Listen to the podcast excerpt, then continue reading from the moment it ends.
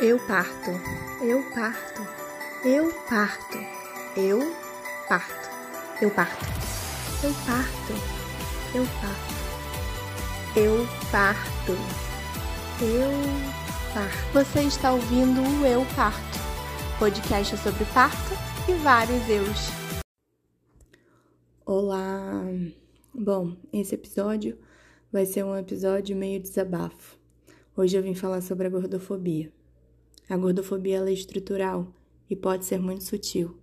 Pode passar batida por você como um meme engraçadinho ou uma frase inofensiva. Você aprendeu a ser gordofóbico e a sociedade toda alimenta esse sentimento, por mais camuflado que seja, de asco e preconceito contra os corpos gordos. Eu sou gorda e passo por violências das mais sutis até as mais agressivas o tempo todo. É impossível para mim não me colocar como agente que combate a gordofobia, porque ela me atravessa e atravessa os meus semelhantes, e sem escrúpulos. Para além das minhas experiências pessoais, eu atuo profissionalmente em uma área em que os corpos ficam em evidência, e é um prato cheio para gordofobia e suas práticas. O tempo todo, gestantes e puérperas sofrem gordofobia obstétrica. Me lembro que em uma das minhas primeiras atuações, eu não pude acompanhar uma gestante logo que cheguei na maternidade porque não tinha pijama que servisse no meu corpo.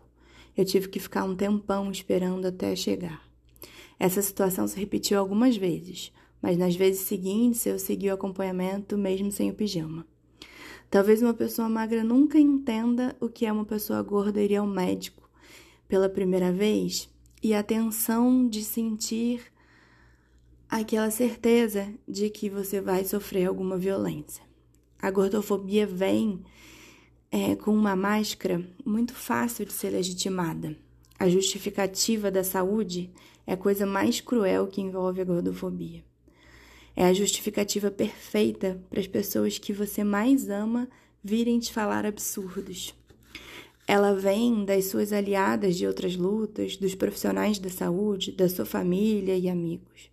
Ela vem da sutileza de te parabenizar porque você emagreceu, até te negarem o direito à saúde porque o aparelho, de, o aparelho do exame que você tem que fazer não cabe ao seu corpo.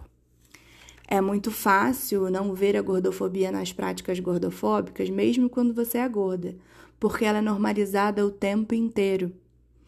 Tem dia que ela me derruba, que me exaure e que me faz ter vontade de desistir. Mas, sinceramente, eu não tenho essa escolha. Desistir de lutar contra as violências que o meu corpo e o corpo das pessoas gordas sofrem não é uma escolha para mim.